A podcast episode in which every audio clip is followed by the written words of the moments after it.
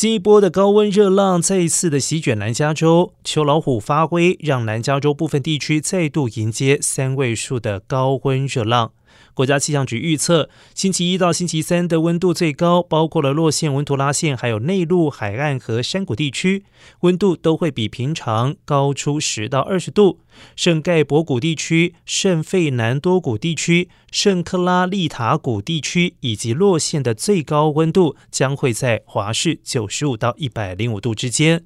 而星期四开始，气温才会稍微下降，直到周末。南加州地区才会有明显的降温。